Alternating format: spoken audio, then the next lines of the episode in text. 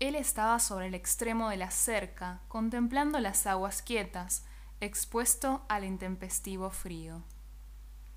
Federico estaba absorto en sus propios problemas y ahora tenía unas cuantas cosas que decir. Al notar mi presencia se sorprendió y me ofreció un abrigo que estaba junto a la linterna, que evidentemente utilizaba el personal en caso de sufrir más frío del esperado. Le dije que no hacía falta, que no necesitaba que fuera cortés conmigo. Nunca lo había sido, y que lo fuera ahora me hacía sentir algo incómoda, y me parecía extraño. Lo miré con algo de pena, y quise tomar sus manos, pero pareció que su orgullo no me dejaría, pues lo vería como si me compadeciera. ¿En dónde va a ser supuestamente? Le pregunté tiritando. ¿Por qué no te pones el abrigo que te ofrecí? ¿En dónde se supone que van a matarte? Me miró a los ojos y me frotó los cabellos como si fuera una niña, ese gesto que tanto odio. Aquí mismo, de pie, junto a la linterna. ¿Cómo va a ser? Consulté preocupada. De una manera brutal. Me verás muy lastimado Mía, no quiero que pases por todo esto, y además no quisiera que hagas algo estúpido para interferir.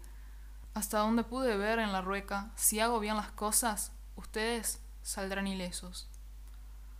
No creo en el destino, creo en el presente. El presente es aquí y ahora. En este momento te siento respirar y veo que estás vivo.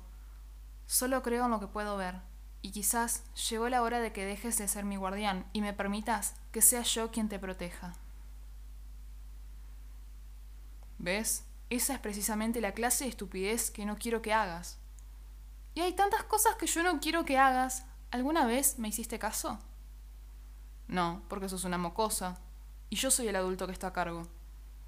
Soy una diosa y vos, mi guardián. Yo soy la que está a cargo. Gritó con fastidio. Adolescentes, impulsivos, rebeldes, inconformistas del mundo y estúpidamente heroicos. ¿Y no es así como deberíamos ser todos? Consulté. ¿Qué parte de no quiero que te maten no entendés todavía?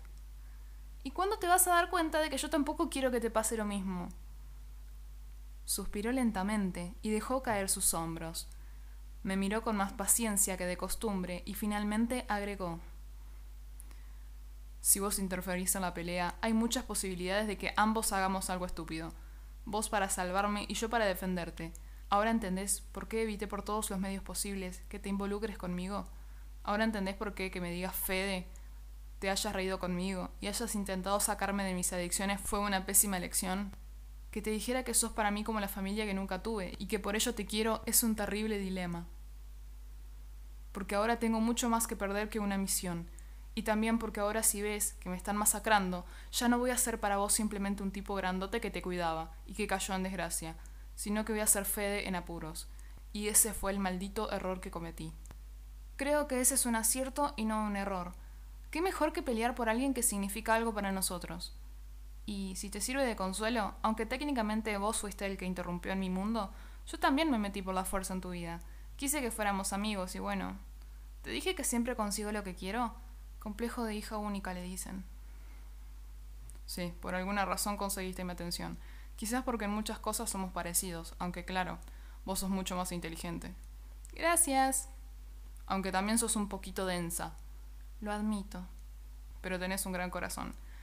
Y una vez más me encuentro hablando de sentimientos con una pendeja que tiene 10 años menos.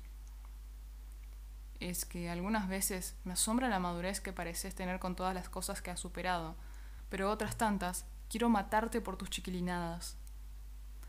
Así soy. Ahora vayamos al grano. ¿Qué sabes de la quesis? Es decir, ¿cómo hay que enfrentarla? Tiene un punto débil. La quesis es la moira que mide, con su vara, la longitud de las vidas. Decide cuánto ha de vivir cada hombre, mujer y niño.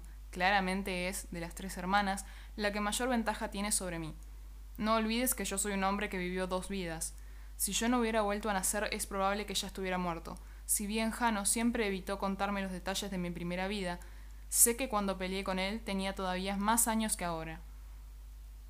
¿Tiene alguna debilidad? Se mueve a velocidades superiores a la de la luz. puede regresar en el tiempo todo el daño que recibe su cuerpo, es decir, que puede prácticamente recibir una golpiza y volver a regenerarse por completo. También puede retrasar y detener el tiempo de cada acción de su entorno. Con solo apuntar con su dedo, puede hacer que me mueva tan lento como un caracol. Su fuerza es descomunal y su resistencia casi infinita, pero por sobre todo, tiene una técnica principal contra la que no tengo oportunidad alguna. Consumen tiempo voraz a quienes hayan prolongado sus vidas por encima de lo escrito por el destino. ¡Wow! ¿Y encima también es linda? Mira, con ese carácter no creo que tenga novio. Ambos reímos. La broma era totalmente inapropiada, pero ¿qué más podríamos hacer en ese momento sino tratar de reír? Nos miramos nuevamente a los ojos, e instintivamente nos salió darnos un abrazo fuerte y sincero. No quiero que te mueras, Fede. Aseguré mientras seguíamos abrazados. No me voy a morir, te lo prometo. Pero ¿no dijiste que los adultos prometen cosas que no pueden cumplir cuando simplemente desean que pasen? Sí, eso fue exactamente lo que dije. Solo quisiera que me digas que estás equivocado. Estoy equivocado, mía. ¿La que sí es fácil de vencer? Prácticamente un juego de niños. ¿Vas a venir a mi graduación? Pregunté llorando. Con una camisa rosa y unos pantalones agujereados. ¿Y de qué vamos a hablar el resto de nuestras vidas? De esmalte de uñas con brillitos. Se dice purpurina, bruto. Aclaré sacándome las lágrimas. Como sea, pendeja. Hoy te digo todo que sí. Permanecimos unos instantes abrazados, en silencio.